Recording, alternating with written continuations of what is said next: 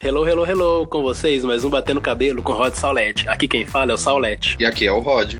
E finalmente foi ao ar um dos episódios mais aguardados de RuPaul's Drag Race, que é o Snatch Game. A gente costuma falar que ele é um divisor de águas porque a partir dele a gente consegue perceber de verdade quais são as drags boas e quais são as drags fracas da temporada e que dali em diante fica fácil até mesmo a gente prever qual vai ser o top 4 final. Mas pela primeira vez, eu acho que o Snatch Game foi realmente um divisor de águas, mas não tanto pelo desafio em si, né, pelo que foi mostrado nas personificações das drags, mas por todo o contexto em volta desse episódio, que culminou num final grandioso com um dos lip syncs mais incríveis que a gente viu em RuPaul's Drag Race. Então, de fato, esse Snatch Game para mim foi um divisor de águas, mas não pelo que ele tradicionalmente nos apresenta como essa divisão, né, das drags que são boas e das drags que são fracas, mas por conta de toda a performance que a gente pôde assistir nos momentos finais do episódio referente ao lip sync, que para mim foi assim, histórico. É, eu acho que esse vai ser o primeiro podcast sobre Snatch Game que eu vou falar que eu não gostei tanto do Snatch Game. Gostei mais do começo do episódio, o final, por causa da passarela do lip sync, que vai ficar assim pro resto da vida na história. E eu não gostei assim tanto do Snatch Game porque também teve até umas críticas que rolou sobre a Vendi que também poderia se aplicar às outras drags. Mas em questão de desempenho, acho que assim, tava ok. Não tava aquela coisa de dar risada e gargalhada, mas também não tava tão ruim igual foi o Snatch game do All Stars 4. Pelo que eu reparei, assim, essa coisa de temática em alto mar, Snatch Game do amor, é só mesmo assim algumas piadas, porque pelo menos nesse não teve nem mudança de cenário, nem nada, foi só o Snatch Game mesmo com algumas piadas sobre cruzeiros e só. É a única diferença assim que eu vi, porque de resto tava tudo um Snatch Game normal.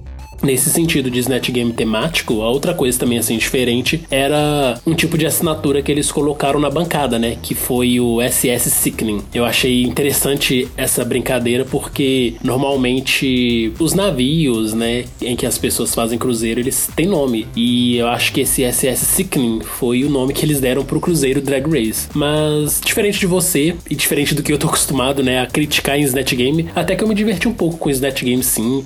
A grande verdade é que eu nunca espero muita coisa do Snatch Game. Para mim, Snatch Game sempre é superestimado. As drags costumam mostrar um desempenho bem fraco e me deixa sempre desanimado. Tanto que eu até zoei nas minhas redes sociais. Chegou aquela época do ano em que a gente sempre se decepciona com Drag Race, mas sempre estamos aí esperando ser surpreendidos. Mas eu até que gostei, ri um pouquinho, ri várias vezes na verdade. E para mim, as drags que foram mais fracas nesse desafio foram Miss Vende, Brooklyn Heights e Eve Oddly. E de fato, quando Eve e Brook caíram no Bottom 2, eu achei super esperado, porque, putz, não consegui rir com elas em nenhum momento, e nem teve aqueles momentos em que a gente tem vergonha alheia e acaba rindo do desastre, né? Foi simplesmente assim, pavoroso, o que elas falavam não tinha graça, e a tal semelhança com o artista que elas estão personificando que é necessário pro Snatch Game, eu não vi alguma. Embora as drags sempre escolham celebridades que às vezes não são tão famosas aqui no Brasil, tipo a escolha da Nina West, se a personificação for boa, acaba que isso salva o desempenho da drag, né? Mas nem no caso da Eve, que escolheu a Up Goldberg, que é bem famosa por aqui, ou da Brooklyn Heights, que escolheu a Celine Dion, que é uma cantora também muito famosa por aqui, nenhuma das duas conseguiu trazer a comédia necessária pra gente rir com elas. E nem tão pouco rir delas, né? Foi um desastre completo, eu achei assim, next. Muito, muito ruim. Referente às performances, eu concordei com o Bottom 2 e o Bottom 3, porque a Vendi também não fez assim, dar risada. E eu achava que ela poderia até ter ficado entre as duas, mas foi inegável falar que a Eve e a Brooke foram engraçadas, porque não teve nada engraçado. Igual você falou também, não teve nem aqueles momentos de desastre que ficam engraçados. Então eu concordei. A única coisa que eu não gostei foi do fato da Michelle ter criticado a Vendi, falando assim: ah, a Vendi ela só foi ela mesma com, tentando imitar alguém. E eu acho que também que se aplica um pouco para Silk. Porque a Silk foi ela o tempo inteiro, só falando aqueles bordões da T.S. Madison, que ela sempre fala nas redes sociais, ela também é bem engraçada, bem barulhenta, então não teve muito assim que a Silk imitar dela, porque a Silk já é meio que a T.S. Madison, só precisou só falar as frases. E o que eu acho que diferenciou ela da Nina foi que ela teve esses momentos de cortar uma pessoa, entrar no meio da conversa para fazer umas piadas. Eu não achei assim tão engraçado, foi uma ou outra que eu achei. Na minha opinião, quem deveria ter ganhado seria a Nina. Por mais que as personagens dela não sejam assim tão reconhecida aqui, eu até que achei uma, uma piada ou outra engraçada, assim, igual eu falei. Esse Snatch Game para mim foi ok, não teve nem tanta gargalhada e nem tanta decepção. Eu acho que eu salvaria assim, eu salvaria a Silk e a Plastic, porque até a Charo eu achei assim legal, mas igual também os jurados também tinham comentado, ela não se colocou tanto assim, não se impôs tanto para ser engraçada e tão extrovertida como a Charo é. O que eu tenho mais para comentar é isso, e tanto que no momento das críticas, uma das piadas da T.S. Madison é sempre ficar falando de centímetros, que ela sempre dá a entender que os centímetros da peruca é também os centímetros que ela tem de pinto. Então, a jurada, quando ela perguntou pra Silk o que ela estava se referindo aos 30, 40 e poucos centímetros, se era da peruca ou se era outra coisa. Aquele momento ali foi mais engraçado do que o próprio Snatch Game. Então, eu curti mais essas partes assim do que o próprio Snatch Game. Não foi um desastre total, mas também não é um dos Snatch Games assim que eu vá voltar para reassistir depois para mim esse trio que ficou no bottom foi de fato mais fraco. Tanto Miss Vende quanto Brooklyn Heights e Ivy Oddly foram muito fracas e elas simplesmente não nos fizeram tirar qualquer coisa proveitosa do desempenho delas. E quando a RuPaul começa a fazer aquelas caretas, tipo, o que que tá acontecendo, a gente já sabe que vai dar merda. E toda vez que aparecia Ivy e Brooklyn, era isso, né? A RuPaul fazia umas caras de tipo, véi, está acabando com o meu programa, para com isso. E o que me surpreende muito é que as duas drags mais foda na temporada até então foram as que tiveram pior desempenho no Snatch Game. Isso é bom pelo menos pra gente ver que nenhuma drag é perfeita, que nenhuma drag é o pacote completo na competição e por isso que elas têm que ser julgadas semanalmente, para que elas evoluam esses outros aspectos que são essenciais para elas levarem a coroa. Então, por mais que eu adore tanto a Brooklyn Heights quanto a Eve, eu achei muito justo esse susto que elas levaram, não só pra gente poder humanizá-las mais e ver que elas também têm muita coisa a evoluir e que elas não são tão incríveis quanto a gente julga, como também para elas ter um choque de realidade, né? Porque às vezes quando a drag tá com a crista muito alta no jogo, elas acabam se perdendo por conta da arrogância que elas acabam tendo. E nesse sentido de arrogância, eu acho que alguém que vai ter um tombo muito grande vai ser a Silk porque a Silk sempre se porta como a melhor que tem ali, né? Especialmente nos embates dela com a Ivy Oddly. Silk sempre falando que é melhor, que é superior, que é muito mais glamurosa, que é muito mais bonita e que o que a Ivy faz é um lixo, que a Ivy não deveria estar ali, que ela já deveria ter levado o sachê away. Então, assim, se até certo momento é legal a gente ver essa queda da Brooklyn Heights e da Ivy para que elas possam ter um choque de realidade, continuar se dedicando mais pro reality, mas também conscientes de que qualquer momento elas podem se dar mal e ser eliminadas por outro lado, ver a Silk vencer o episódio em que ela acaba batendo de frente com a Eve, né? Mais uma vez, falando que é superior a Eve e que queria ver a Eve fora, eu acho que é bom, porque nesse caso a gente acaba vendo algo muito interessante, né? Duas drags que estavam tendo desempenhos completamente distintos. Enquanto a Silk vinha tendo uma trajetória irregular, hora ia bem, hora ia mal, a Ivy Oddly desde o início sempre indo bem e embora ela tenha vencido somente um desafio até então, ela ficou no top 3 praticamente todos os episódios. Então, assim, quando a Ivy cai e começa a receber as críticas e acaba tendo que dublar, é meio que também um alerta para ela, tipo, bitch, para de ficar criticando as outras drags, para de ficar tentando ajudar os outros e foca no seu. O importante aqui no jogo é você focado no seu trabalho para mostrar o melhor sempre. Em contrapartida, a gente tem lá Silk sempre com o rei na barriga, jurando ser a melhor e que venceu. Eu acho que foi justo assim, tipo, né, já que a gente também não tá ali vendo todo o desempenho completo do Snatch Game, a gente vê só uma parte, então se venceu foi porque ela mereceu, mas em algum momento a conta dela também vai chegar, porque ela tá muito arrogante, sempre desmerecendo das outras drags e todo esse carisma que ela julga ter, jurando que a América vai amá-la, sinto lhe informar, Silk, mas a América não está te amando. Muito pelo contrário, a América está muito desgostosa com você. Então acho que vai ser legal ver os próximos episódios e ver até onde a crista da Silk vai levá-la para quando o tombo dela que vai vir, e a gente sabe que vai vir, porque, né? Alguma hora as drags acabam caindo. Vai ser legal de assistir. Ah, então, referente a esse embate da Silk versus Eve, eu acho que a Silk tá com aquele complexo de superioridade, porque ela, todo episódio, ela tá se autoafirmando que é bonita, que ela é melhor que a Eve. Nesse episódio, ela já chamou a Eve de favelada e pobre, o que eu já detestei, porque não é de costume, mas muitas pessoas que têm graduação, pós-graduação, e vê pessoas como a Eve, por exemplo, que tem um estilo totalmente diferente, querem ficar diminuindo esse certo estilo de onde ela veio. Aquilo. O que eu já acho totalmente errado. Eu já tô detestando a Silk, porque antes da temporada começar, eu, você, eu acho que todo mundo falava que ela ia ser uma das melhores pessoas da competição e tá se tornando aquela pessoa chata que ninguém aguenta mais. Eu também nesse episódio detestei ela se autoafirmando que é linda, que a Ivy é pobre, o visual dela não é glamouroso e tal, e tanto que aí na passarela ela trouxe um visual totalmente diferente do que ela tava trazendo, assim, bem glamouroso, bem aqueles visuais dos anos 60 e 70, o que eu gostei bastante. Foi até bom ver esse lip sync entre a Brooke e a Ivy, porque no final, quando a RuPaul fala que as duas estão salvas, a Silk faz aquela cara de merda, né? Tipo, ai que bosta, já era para você ter saído. Eu também tava esperando que no Untucked tivesse, assim, algum embate entre as duas, porque sempre que tem essas coisas a gente já pensa no pior, mas não foi igual o episódio passado que eu acho que deram drinks a mais para ela para ter isso. Uma outra parte, assim, também que eu achei totalmente desumilde da Silk foi quando a Eve foi comentar com ela, conversar com ela sobre a explosão de raiva que ela teve no Untucked, que ela falou que a Silk era uma drag sem talento. E a Silk, tipo, não respondia, fazia aquela cara de tipo, ah, tá, você só tá falando isso só pra se redimir aqui na frente das câmeras, mas você não quer nem saber. Que a gente já viu que a Eve é bem assim, né? Ela às vezes dá opinião, mesmo sem ninguém perguntar, falar nada, ela só joga lá na roda, porque é o jeito dela. E a gente viu viu isso que no Untucked mostra, né? Uma parte, a mãe dela conversando, e é bem assim, desse estilo que ela tem. Mesmo se a pessoa não quer que ela ajude, ela vai lá e tenta ajudar, mesmo sendo uma competição ou não. E isso é uma coisa boa, uma coisa humilde das pessoas. E vendo assim o que desprezar esse lado dela é totalmente chato, totalmente deselegante, desoportuno. Então, por isso que eu não tô mais gostando da Silk. Acho que aquele momento entre Fifi versus Sharon que tá acontecendo agora, eu acho que assim, não tem o que a Silk faça para voltar atrás. Eu também só tô esperando assim que chegue um episódio que a Silk caia também para ela ter esse choque de realidade, tipo, para ficar mais esperta.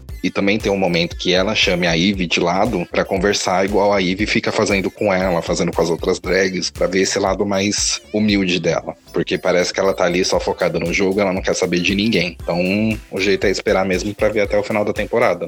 Eu acredito que a Silk ela tem todo o direito, como qualquer pessoa, de não aceitar as desculpas de alguém que a ofendeu. Só que a questão aqui é que a ofensa não partiu somente da Eve Oddly, porque desde os primeiros episódios a Silk tem desmerecido a arte drag da Eve. Embora não na cara dela, mas especialmente nos depoimentos, a Silk sempre fala que o estilo da Eve é ruim, é fraco. E nesse oitavo episódio ela piorou ainda suas críticas, falando que a Silk deveria ir embora, pegando suas tralhas, seus lixos, porque ela não merecia estar ali. Então, assim, a Silk, quando convém, ela enche a boca para falar que é cristã, que ela não vai fazer um desafio X porque isso é contra suas crenças religiosas. E aí, na primeira oportunidade em que ela poderia mostrar esse seu lado cristão de perdoar e de tentar fazer com que uma relação com outra pessoa flua de uma forma mais leve, o que, que ela escolhe? Ela escolhe o lado da arrogância, do rancor e não desculpa a Eve e ainda desmerece o trabalho da Eve no depoimento.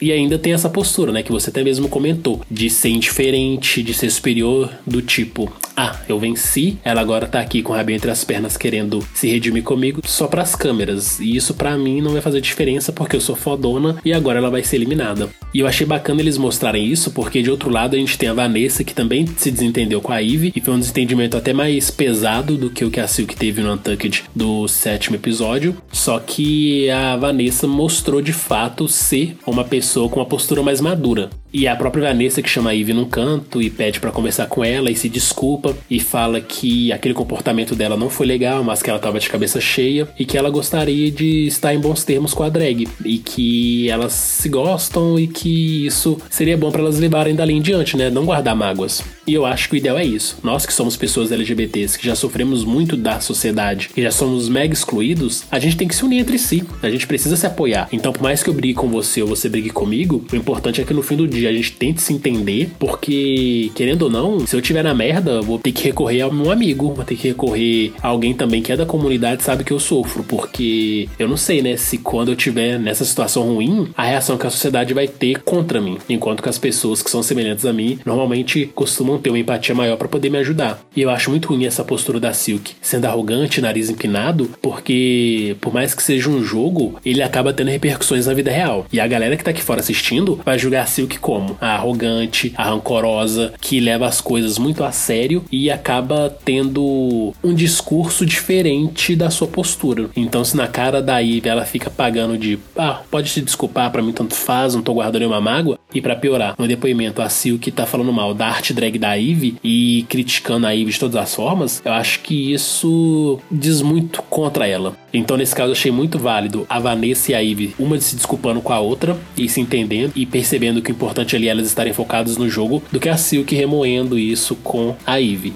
E a gente conhece muito bem o programa. Se no início do episódio eles colocaram pra gente de forma bem explícita que havia um atrito aí entre a Silk e a Eve, que culminou né, nesse momento em que a Silk vence o episódio e a Eve cai no Boron, com certeza a repercussão desse atrito entre as duas vai vir nos próximos episódios. Como vai ser resolvido, eu não sei. As duas podem acabar caindo no Boron e dublando uma contra a outra, ou então uma vence, a outra também cai no Boron, e aí a gente vai ver a reação delas. Mas eu gostei muito de ver a Silk revirando os olhos de ódio quando a Ivy foi salva, eu adorei muito. Isso me lembrou muito a quinta temporada, um dos últimos episódios, quando ia acontecer a formação do top 3, e aí caiu no bottom 2 a Jinx Monsoon contra a Detox. A Jinx venceu o lip sync, e aí a Roxy Andrews, que odiava a Jinx e tratava a Jinx da mesma forma com que a Silk tem tratado a Ivy, a cara de ódio e decepção que a Roxy fez quando viu sua melhor amiga sendo eliminada, né, no caso de Detox, e vendo seu grande desafeto a Jinx permanecer no jogo, para mim foi maravilhoso e impagável. Então, ver a Silk também mantendo a mesma cara, tipo, de decepção e ódio, porque o seu grande desafeto da temporada permaneceu no jogo, para mim foi um dos pontos altos. E é por isso que no início do podcast eu comentei que esse foi um episódio em que a gente de fato viu uma divisão aí entre as grandes competidoras da temporada e as fracas competidoras, porque por mais que a grande decepção do episódio tenha sido a Eve e a Brooklyn Heights no Snatch Game, porque a gente reconhece que elas foram muito fracas, mas no final elas conseguiram dar a volta por cima. Tanto na passarela, que eu achei que a Eve mostrou um look glamouroso, que a gente não esperava, porque ela sempre é estranha, né? Mas foi um glamouroso que é a cara dela, que é a identidade dela, sai um pouco do lugar comum. E aí, além disso, a Brooke e a Eve dublam maravilhosamente bem. para mim, mostrou de fato que mesmo que elas vão mal no desafio, elas conseguem compensar de outra forma. E dessa vez foi no lip sync. Então eu só posso assim agradecê-las por tornarem essa temporada muito, muito boa. Porque para mim, quem tem mantido o grande nível dessa décima primeira temporada é de fato Brooklyn Heights e Eve Oddly. Pra mim, é disparado o top 2 da décima primeira temporada. É, referente a isso também não tem como negar que as duas estão se saindo muito bem. Agora já é certeza que as duas já vão até a final. E nesse lip sync também não teve nem quem falar quem foi boa ou quem foi ruim, porque ambas se destacaram positivamente e ambas praticamente estavam fazendo uma aula de ginástica no palco. Até a Brooke lembrou um pouco da Sonic na segunda temporada fazendo aquelas coisas. E a Eve também lembrou um pouco por causa da contorção que ela sabe fazer e tal. Também só queria comentar uma coisa antes, que em um dos comentários do YouTube tinham comentado como que a gente quer que tenha essas brigas e discussões no Untucked e a comunidade de drag race não seja uma comunidade tóxica tóxica. O que a gente tem para falar é assim, o que a gente sempre fala quando tem essas coisas. A gente como espectador só pode assistir o programa e esperar por um entretenimento. A gente comenta uma coisa ou outra aqui, pelo menos no podcast, a gente sabe que é uma coisa voltada para TV. E ali não é elas fora da drag que estão brigando por uma coisa que aconteceu numa boate. Ali é um programa de TV. Todo mundo tá estressado, todo mundo não tá tendo contato com família nem pessoas próximas. Então, a gente só pode assistir, espera por essas coisas que é o nosso entretenimento que a gente vai ter para ver quem tá se saindo bem, quem não tá se saindo bem e comentar aqui fora. Agora, essas outras pessoas que são assim tóxicas, que querem sair atacando,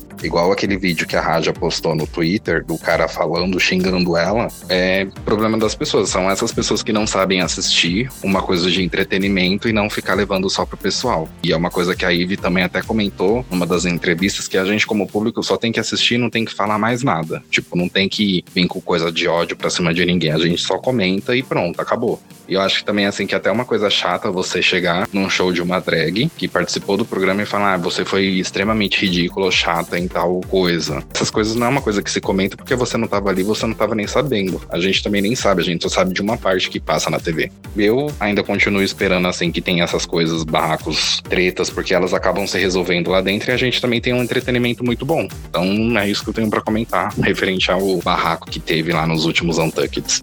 Esse comentário que praticamente chama a gente de incoerente por querer ver barraco, mas não querer aceitar um fandom tóxico, para mim é muito problemático e até mesmo desonesto. Porque, por exemplo, se a gente assiste uma série e essa série tem vilões e mocinhos, às vezes a gente torce pro vilão ou pro mocinho, isso é independente. Mas a gente quer ver, por exemplo, que as pessoas que estão em atrito na série resolvam esse atrito. Seja a base da porrada, seja a base, sei lá, de um sabotar o outro, mas a gente quer ver esse tipo de conflito rolando, porque isso instiga a nossa emoção, instiga a nossa imaginação. E em Drag Race é a mesma coisa. Por mais que a gente veja Silk e Eve como inimigas dentro da competição, dentro daquele contexto da 11 primeira temporada que foi gravado há quase um ano, por mais que a gente queira ver as duas ali em um atrito constante, a gente não deseja o mal delas. A gente não sai daqui depois que grava o podcast e vai mandar ódio nas redes sociais delas. A gente nesse momento está simplesmente comentando o que a gente acha de interessante nessas interações das duas.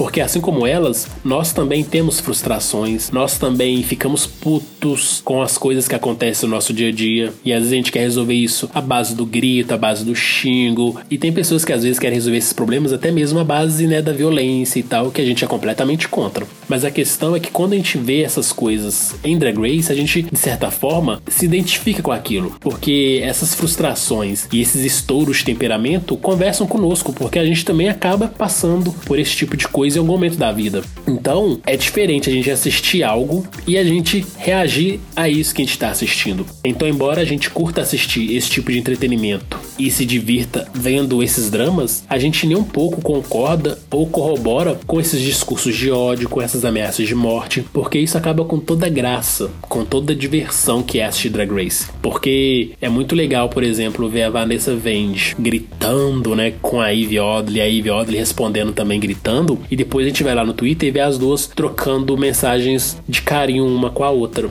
porque a gente vê que elas conseguem separar, né? O estresse da competição, conseguem separar a tensão de estar ali sendo gravadas o dia inteiro com a vida real aqui fora. O povo tem que entender que Drag Race é um reality todo roteirizado. Há produtores ali que querem que coisas X aconteçam e por isso eles vão instigar as drags para que essas coisas X aconteçam. Não é como se a gente estivesse vendo um jornal e vendo uma briga de fato entre a Silk e a Eve em que elas acabam parando na delegacia. Não é isso. Então as pessoas precisam entender entender e separar reality de realidade. Reality é isso que a gente tá vendo. É esse programa roteirizado, que as coisas são armadas e que às vezes tem as suas cartas marcadas, que drags específicas vão vencer e drags diferentes vão perder, mas vão acabar tendo uma fama muito maior, porque a forma com que o público recebe essas drags é diferente do que o programa está esperando. Quantas drags a gente viu aí que saem no meio da temporada sem nenhum tipo de reconhecimento dentro do show, aqui fora acabam sendo aclamadas e super celebradas pelo fandom.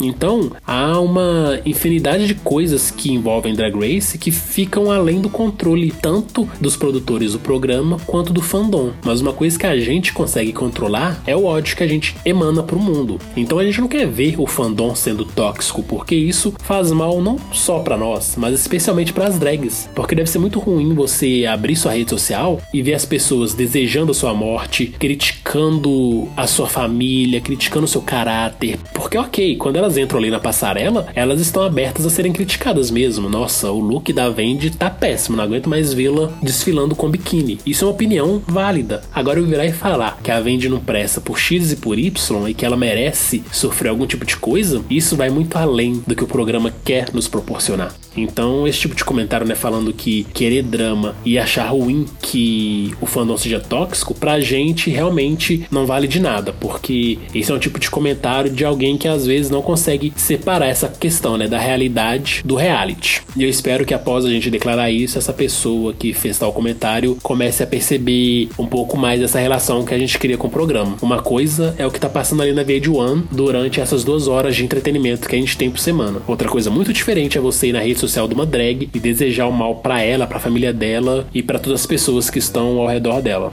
E a passarela dessa vez foi roupas com lantejoulas. Por mais que a Vendi tenha ido de novo com aquela mesma silhueta, eu acho que aquele jogo de cores que ela escolheu ficou muito bem nela, tanto o jogo de cores quanto as perucas. Mas no momento que ela já abriu aquela capa, eu já sabia que a Michelle ia acabar com ela. Daqui a pouco só falta a Michelle pegar a vassoura ali e meter na cabeça da Vendi para ela entender que ela tem que mudar esse estilo, mas acho que, igual a gente também já tinha comentado, que ela levou essas roupas, então ela não estava fazendo algo lá no programa para mudar esse estilo de roupa que ela tá usando. Mas eu gostei da, da seleção de cores, eu também achei que a roupa da Nina West ficou bem temática também, com o Snatch Game, que foi uma coisa bem marinheiro, americano, e também ficou muito bonito o visual. O visual da Suga também, que os jurados ficaram falando que tava bonito, não tava lá aquelas coisas, mas tava bonito porque ela sempre tenta trazer um pouco dessa cultura da Espanha. Então ficou bem legal. E o visual, assim, que não tem o que contestar, que também ficou muito bonito. Acho que os dois, assim, melhores visuais que eu achei foi o da Eve, por ela trazer essa coisa mais diferente, uma coisa mais glamourosa.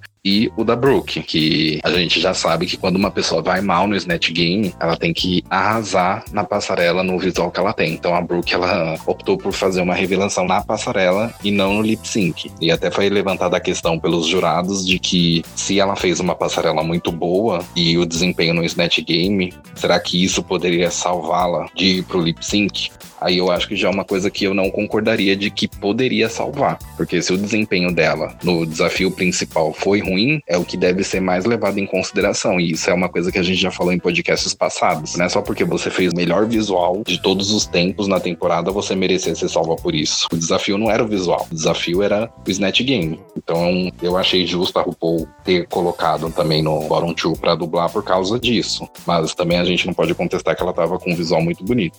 Já o visual da Plastic, ela acabou pegando aquelas partes da roupa da Brooke, praticamente colocando no visual dela. Mas como ela foi salva, não teve o que criticar, eu acho que a Michelle, ou se não o Ross, falaria algo referente a isso, que tipo, ah, isso daí já foi usado, mas até que funcionou, ficou bonitinho. Eu achei que ficou assim, um pouco a roupa da Trinity, aquela roupa de goma de mascar, que ela usou no All Stars 4. Só que eu optaria por ela ter tirado aquela parte do pescoço, que, sei lá, parecia que tava caindo. E eu não gostei tanto.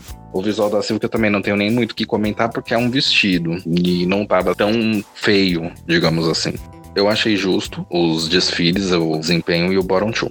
Eu achei essa passarela muito linda e eu acho que ela deu uma valorizada um pouco mais no que a gente viu no Snatch Game. Porque, como a gente já disse, na Snatch Game não foi lá grandes coisas, então alguma coisa teria que salvar no episódio e eu acho que a passarela teve esse papel. Para mim, a Kéria arrasou demais. Aquele look dela meio zebra, eu achei fantástico, me lembrou muito o filme 101 Dálmatas e a Cruella de Vil, né? Fanática com suas peles. O da Plastic achei bacana e eu curti a Plastic ter usado o mesmo acessório que a Brooklyn Heights usou na passarela dos signos. Para mim deu uma boa ilusão pro look que a Plastic construiu.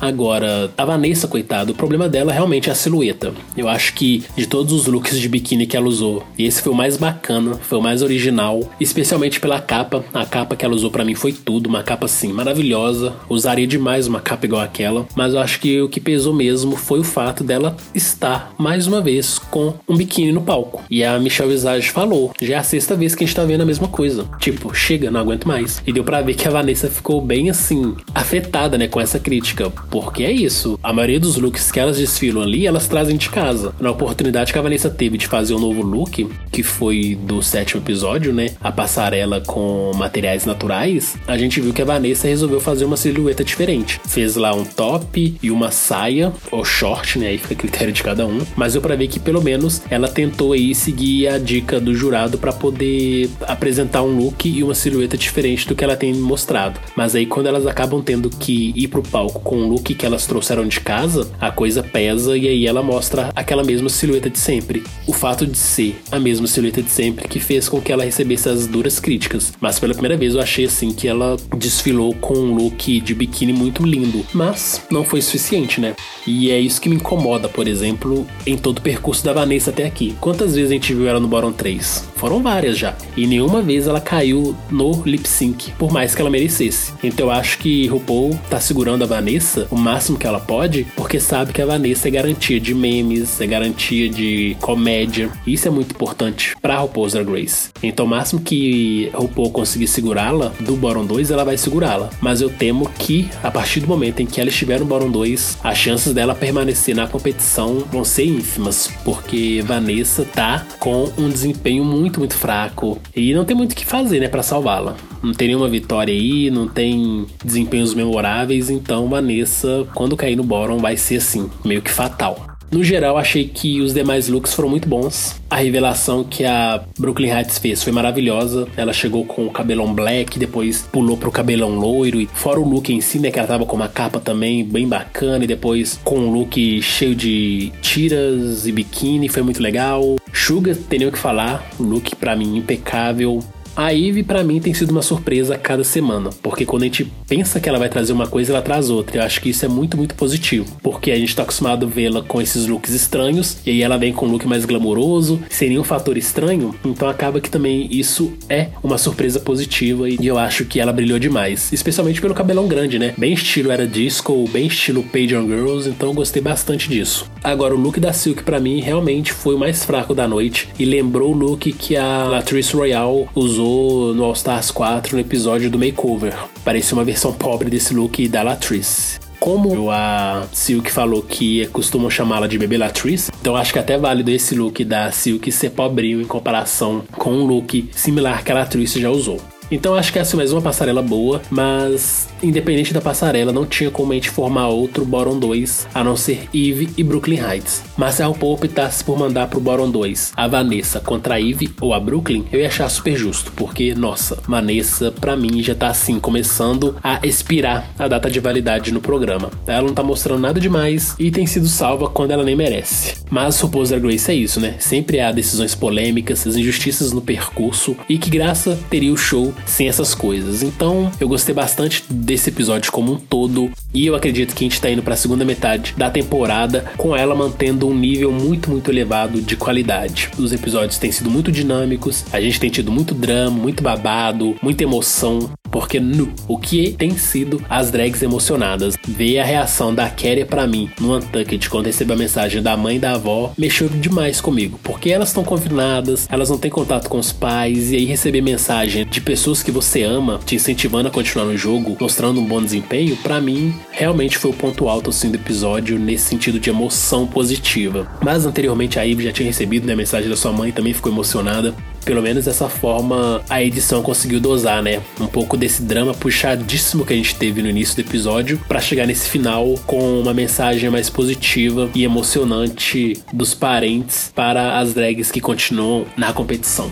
E uma coisa nesse episódio que assim meio que deixaram de lado que ficou apagada foi a Kyria, porque no episódio principal a gente quase não viu a participação dela, sem contar do Snatch Game, e a gente mais viu no Untucked, que eu pensei que ela ia ter, sei lá, uma um infarto ali no momento, porque ela tava gritando tanto quanto ela recebeu aquela mensagem, porque a gente nem imagina que cada uma ali é diferente e a gente não sabe qual é a relação que elas têm com a família, se a família tá passando problemas ou não, porque nem sempre elas comentam ali no programa para não se expor tanto. E nem todas querem se expor. Então acho que o Untucked assim foi o momento mais alto para ela e até que não tá acontecendo igual aconteceu com a Naomi, que ela ficou praticamente apagada no All Stars inteiro, só soltava bônus dela falando, conversando bastante e os episódios deixavam ela lá só fazendo um comentário ou outro. O Untucked, assim, também foi bom para ver esses momentos emocionantes que a Ivy e a, a Keria tiveram, e elas comentando também, e a maioria levaram as críticas tudo numa boa. Só a Vendi mesmo que já tá preocupada, porque ela tá fazendo aquela mesma coisa, mesma coisa, mesma coisa, e o destino dela no programa já tá chegando perto do fim. Como não teve eliminação também nesse programa, até que a entrevista da Brooke e da Ivy, no final foi tudo ok, elas levaram, tipo, tudo numa boa, não tem aquele aquele espírito entre as duas de você ou tal pessoa devia ter saído, não era nenhuma das duas para ter ficado, porque a gente vê que as duas sabem separar um pouco dessa coisa de jogo, jogo, jogo e pessoal. Então, para mim foi um episódio bom também, não tem muito o que falar. Eu acho muito legal ver a relação da Eve com a Brooklyn Heights, especialmente no jogo, porque a Brooklyn Heights é a drag mais velha dessa temporada. Ela já tem 40 anos, enquanto a Eve é uma das mais novas, que tem seus 25 anos. Ao menos era a idade que as duas tinham durante as gravações dessa temporada. E ver que as duas são de fato as melhores competidoras dessa temporada e que as duas têm uma maturidade muito, muito grande para a competição. Elas sabem que são boas e elas reconheceram, né, que de todas as drags que estavam ali, elas não queriam se enfrentar porque elas sabem que a sua rival é boa e que por conta disso a permanência delas no jogo estaria em risco. E aí elas conversarem isso numa boa, né, reconhecendo como a outra é uma grande competidora e como isso impactaria na permanência delas no jogo, eu achei muito, muito bom. Porque isso para mim mostra como elas têm um grande potencial de ser campeã, que reconhece a concorrência e não deixam que a arrogância ou que o bom desempenho até então no programa suba a cabeça e faça com que elas, né, se portem como as melhores e que seria injusto elas estarem naquela posição. A Ivy reconheceu que elas tiveram o pior desempenho no Snatch Game, que foi justo elas estarem ali. Ainda bem que dessa vez o Paul decidiu não eliminar ninguém e manteve as duas grandes competidoras no programa. Eu acho que daqui em diante, talvez a gente não vá vê-las mais no bottom, mas que se elas caírem no bottom, a gente espera que não seja uma contra a outra, porque se elas caírem de novo, duvido que a RuPaul vá dar double chanteio. Mas eu fico feliz que esse double chanteio tenha sido dado, porque o drama entre Eve e Silk vai permanecer e a gente vai ver né, como isso vai desenvolver porque relembrando mais uma vez a quinta temporada, Roxy e Dix Monsoon viviam se degladiando o tempo inteiro e chegou no final, quem conseguiu se sair melhor foi a Jinx ganhando a coroa da competição. Achei muito emblemático que nesse episódio especificamente quem apareceu para poder dar dicas para as drags no Snatch Game foi a Jinx Monsoon, que venceu a temporada dela e o Snatch Game da quinta temporada, trazendo uma personagem que ninguém conhecia, mas é aquilo que a gente disse, né? Se a drag for boa, ela vai fazer um personagem tão engraçado engraçado que a gente vai rir com ele, independente de conhecer ou não o seu comportamento, as suas características. E ver a Jinx ali com o RuPaul interagindo com as drags, fazendo graça, a gente pode perceber por que ela mereceu vencer a quinta temporada e porque ela é uma das drags mais lendárias que passou por RuPaul's Drag Race. Fiquei muito feliz em vê-la e tô ansioso, né, para que nos próximos episódios mais drags apareçam, porque eu acho essas participações especiais muito, muito ricas, né? Não só para a temporada em questão, mas especialmente para esses novos fãs que não conhecem essas drags de temporadas mais antigas e acabam percebendo que Drag Race, desde o início, sempre teve participantes maravilhosas que são, assim, um grande tesouro para a arte drag como um todo. Independente do Snatch Game ter sido bom ou não, eu gostei, mas o Rod não gostou. Eu entendo porque ele não gostou. mas eu acho que também a gente teve mais um episódio grande. E nessa reta final de Drag Race, eu acho que a gente vai continuar mantendo aí uma boa qualidade e se divertindo muito até o fim. Então torço para que o próximo episódio seja muito divertido e parece que vai ser, porque eles vão fazer aí uma paródia de uma série policial e eu acho que isso tem tudo para nos fazer rir horrores. Assim, também só mencionando uma coisa, a RuPaul até tinha comentado, né, no começo da temporada, que como já são 11 temporadas de Drag Race, então uma drag ou outra cairia ali num episódio para dar um oi, e é o que tá acontecendo. Nesse episódio a gente teve duas participações. A Morgan, mesmo que tenha sido uma participação rápida, é bom pro pessoal ver que ela já participou do programa duas vezes e, infelizmente, a Netflix não colocou o All Stars 3, mas tem gente que pode não reconhecer ou não tem assistido ainda as temporadas. E a Jinx, que você falou que foi bem emblemático colocarem nesse episódio. Eu também tô gostando, porque acho que essa 11 primeira temporada é assim, uma reinvenção de todos os episódios que deram certo no passado e estão colocando tanto pro mini desafio quanto pro desafio principal, mas só que com um tema diferente. Porque, por exemplo, o mini desafio foi dos livros, não foi lá aquelas coisas. Mas se você pegar os desafios passados, você vê que na segunda temporada teve um desafio principal que elas tinham que fazer um livro e dar uma entrevista sobre o lançamento do livro. Então eu tô gostando assim de ver. Tô bem mais animado pro próximo episódio para ver se sai alguma coisa mais engraçada do que esses net game, porque é um desafio de atuação e improvisação. E ainda mais de uma sátira, né, de um programa policial, que tem tudo para ser legal, né? Porque acho que se aqui no Brasil tivesse esse tipo de desafio e drag race, o pessoal ia fazer aquela lá policial disfarçado, que também tem tudo para dar certo. Então a gente vai ter que esperar para ver como que elas vão se sair nesse próximo desafio. O problema do Brasil é que a gente não tem séries da mesma forma com que os americanos têm as suas séries, né? O equivalente a séries nos Estados Unidos são as nossas novelas. Mas, se a gente tivesse algum desafio num possível RuPaul's Drag Race Brasil, que fosse voltado para tema policial, com certeza seria esses jornais sensacionalistas que abordam né, a criminalidade das grandes cidades. Eu imagino que dá pra fazer uma sátira bem engraçada disso. Mas infelizmente, né, os nossos exemplos são exemplos bem fracos, porque para mim esses jornais nem deveriam existir mais, porque eles são mais um atraso para a sociedade do que algum tipo de contribuição. Mas a gente trabalha com aquilo que a gente tem, né? E eu acho que Drag Race, quando pega a sua própria história e trabalha em cima dela, fazendo novos desafios ou mini desafios inspirados em desafios passados, eu acho muito bom. Porque eu não vejo problema algum em repetir desafio. Porque por mais que um desafio seja batido, que é o caso do Snatch Game, que a gente tem aí desde a segunda temporada, o grande diferencial são as drags. Então, se a Maru resolver fazer uma décima segunda temporada idêntica à décima primeira, eu não vejo problema algum, porque vão ser drags novas, com personalidades diferentes e com propostas artísticas diferentes. Então, assistir essas drags diferentes em desafios que a gente já conhece, para mim seria rico da mesma forma, porque a gente reconhece, né, que as grandes estrelas de Drag Race não é RuPaul, não é Michelle Visage, não são jurados convidados, mas as drags que estão ali para mostrar o seu melhor e tentar ganhar a coroa de Next Drag Superstar. Então, simbora continuar assistindo essa temporada, porque eu espero uma final grandiosa que vai nos deixar aí de boca aberta, como foi esse lip sync entre Brooklyn Heights e Eve Oddly. Por hoje é só. Muito obrigado por nos ouvirem. Não se esqueçam de se inscrever em nosso canal e curtir nossas redes sociais, Draglicious e Fusco News. Links na descrição. Aqui é o Rod. E aqui é o Saulete. Até o próximo Batendo Cabelo com Rod Saulete.